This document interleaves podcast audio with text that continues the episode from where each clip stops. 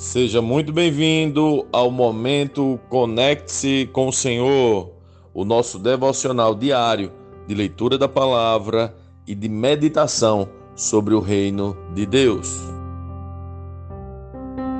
Se segura aí, nós chegamos no capítulo 4 do Evangelho segundo João. Jesus sabia que os fariseus tinham ouvido dizer que ele batizava e fazia mais discípulos que João. Embora Jesus mesmo não os batizasse, e sim seus discípulos. Assim, deixou a Judéia e voltou para a Galiléia. No caminho, teve de passar por Samaria. Chegou ao povoado samaritano de Zicar, perto do campo que Jacó tinha dado a seu filho José. O poço de Jacó ficava ali e Jesus, cansado da longa caminhada, sentou-se junto ao poço. Por volta de meio-dia, pouco depois, uma mulher samaritana veio tirar água e Jesus lhe disse: Por favor, dê-me um pouco de água para beber.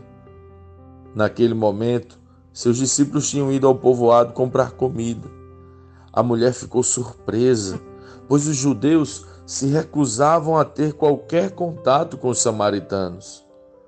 Você é judeu e eu sou uma mulher samaritana, disse ela a Jesus. Como é que me pede água para beber?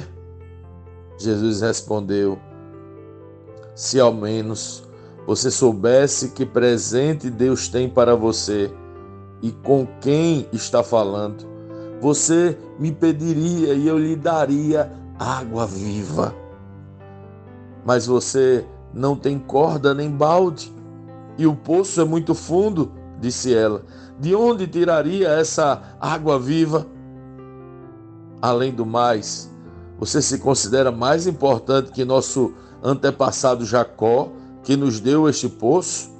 Como pode oferecer água melhor que esta, que Jacó, seus filhos e seus animais bebiam?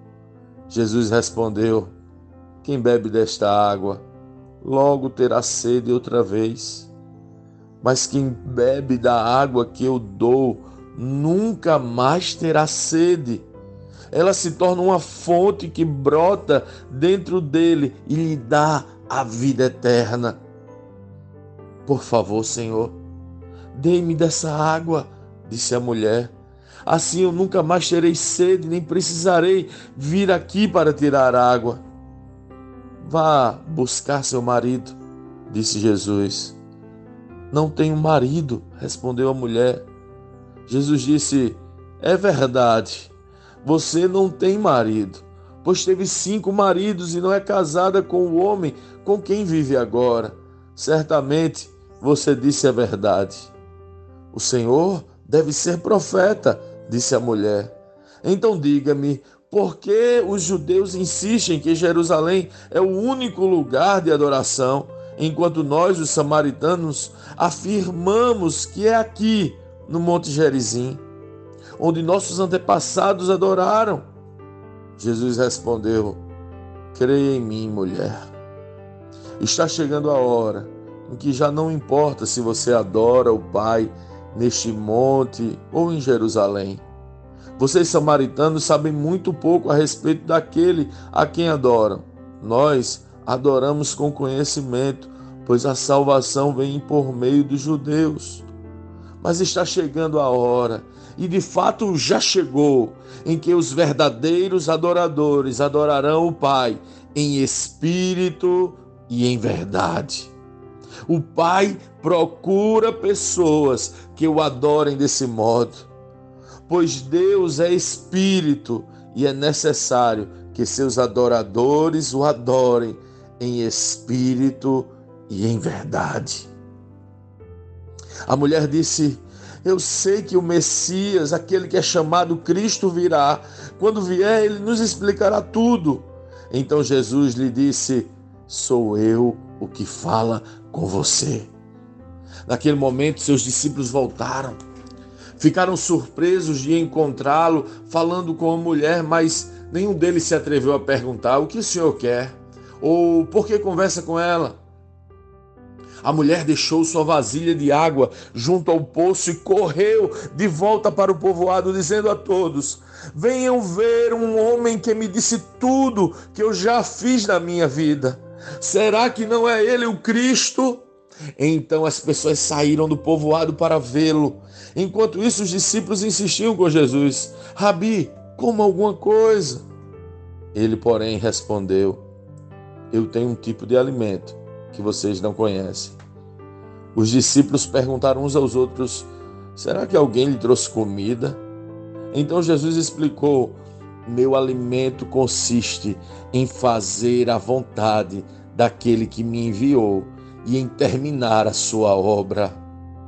Vocês não costumam dizer: ainda faltam quatro meses para a colheita? Mas eu lhes digo: despertem e olhem em volta, os campos estão maduros para a colheita. Os que colhem já recebem salário, e os frutos que ajuntam são as pessoas que passam a ter a vida eterna. Que alegria espera tanto que semeia como que colhe. Vocês conhecem um ditado: um semeia e outro colhe, e é verdade. Eu envio vocês para colher onde não semearam outros realizaram o trabalho e agora vocês se ajuntarão à colheita. Muitos samaritanos do povoado creram em Jesus por causa daquilo que a mulher relatou. Ele me disse tudo o que eu já fiz. Quando saíram para vê-lo, insistiram que ficasse no povoado.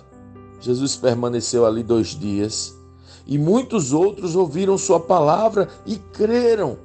Então disseram à mulher: Agora cremos, não apenas por causa do que você nos contou, mas porque nós mesmos o ouvimos.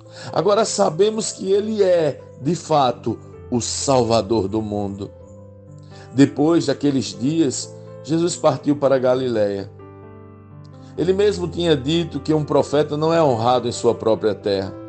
Mas uma vez que os galileus haviam estado em Jerusalém para a festa da Páscoa e visto tudo que Jesus fizera, eles o receberam. Então Jesus viajava pela Galiléia, chegou a Caná, onde tinha transformado água em vinho.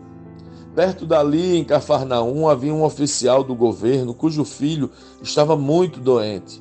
Quando soube que Jesus viera da, da Judéia para a Galiléia, foi até ele e suplicou que fosse a Cafarnaum para curar seu filho, que estava à beira da morte. Jesus exclamou: Jamais crerão, a menos que vejam sinais e maravilhas. O oficial implorou: Senhor, por favor, venham antes que meu filho morra. Volte, disse Jesus, seu filho viverá. O homem creu nas palavras de Jesus e partiu para casa. Enquanto estava a caminho, alguns de seus servos vieram a seu encontro com a notícia de que seu filho estava vivo e bem. Ele perguntou quando o menino havia começado a melhorar e eles responderam: Ontem à tarde, a uma hora, a febre subitamente desapareceu. Então o pai percebeu que havia sido naquele exato momento que Jesus tinha dito: Seu filho viverá e o oficial e todos de sua casa creram em Jesus. Esse foi o segundo sinal que Jesus realizou na Galiléia depois que veio da Judéia. Lendo este capítulo de hoje, nós precisamos responder: como Cristo lê esse texto? O que aprendemos nele? E que aplicações práticas esse texto deve trazer para as nossas vidas.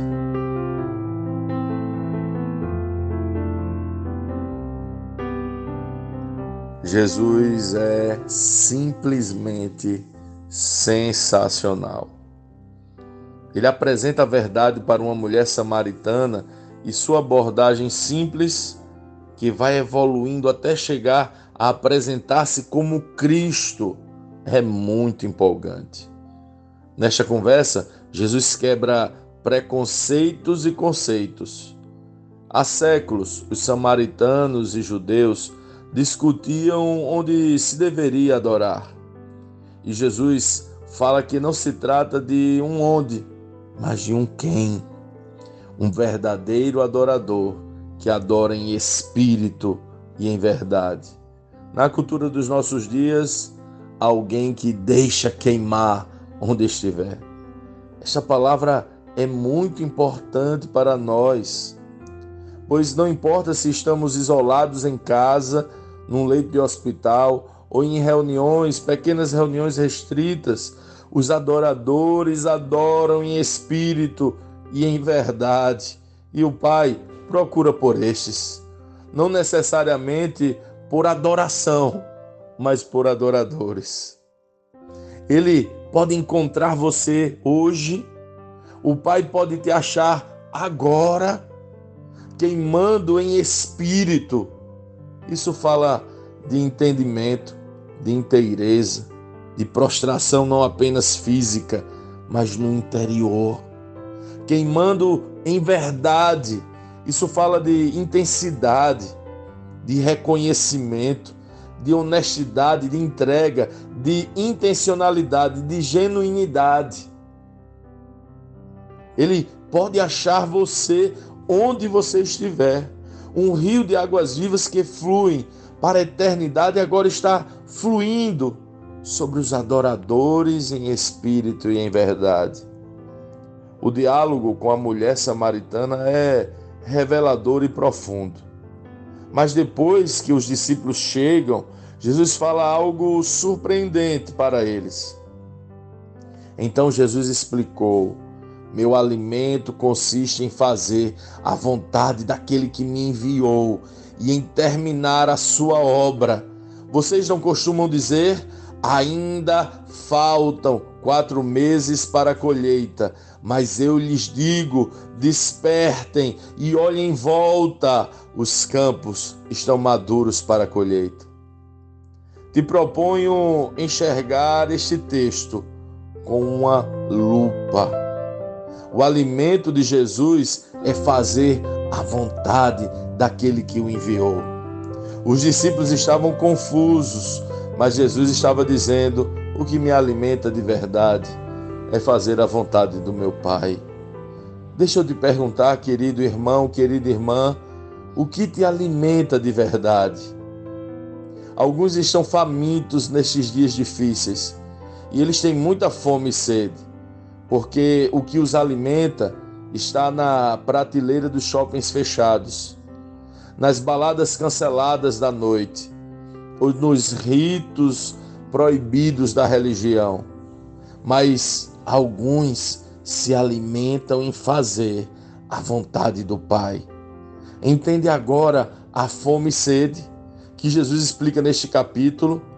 Há uma relação de sede com a mulher samaritana e há uma relação de fome tratada com os discípulos. Você entende? Há quem diga: não quero só comida, eu quero comida, diversão e arte. Essa é uma das antigas. Mas nós satisfazemos nossa fome e sede em fazer a vontade do Pai. Jesus fala que há uma perspectiva humana, ainda faltam algo que os homens sempre dizem. O ainda falta está na boca seca e na barriga vazia de sentido. Todo homem e mulher, muito mais agora, diz: ainda falta. Olhamos apenas para aquilo que não temos e para nossa visão caída está centrada na escassez. Por isso, Muitos estão depressivos e com medo e com angústias mortais, porque estão com a visão no ainda falta. Sua visão caída está centrada naquilo que falta.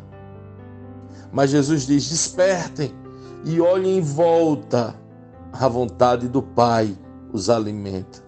Satisfazer a vontade do Pai os alimenta, dá sentido real para as vossas vidas. Ela é o que realmente sacia a vossa sede. Entenda, mas quem bebe da água que eu dou nunca mais terá sede. Ela se torna uma fonte que brota dentro dele e lhe dá a vida eterna. Sim, nossas sedes são todas saciadas na vontade do Pai. É como um rio de águas vivas. Não há ausências, não há uma mentalidade mais de escassez, mesmo quando parece que não temos, pois somos totalmente preenchidos nele. Por isso, despertem e olhem em volta. Os campos estão maduros para a colheita. Fome e sede da vontade do Pai.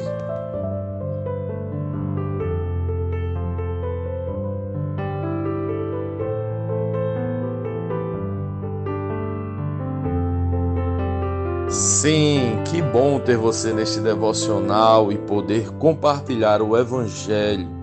Mas, como sempre dizemos, o texto de hoje o texto de cada dia tem muito mais para oferecer, muito mesmo.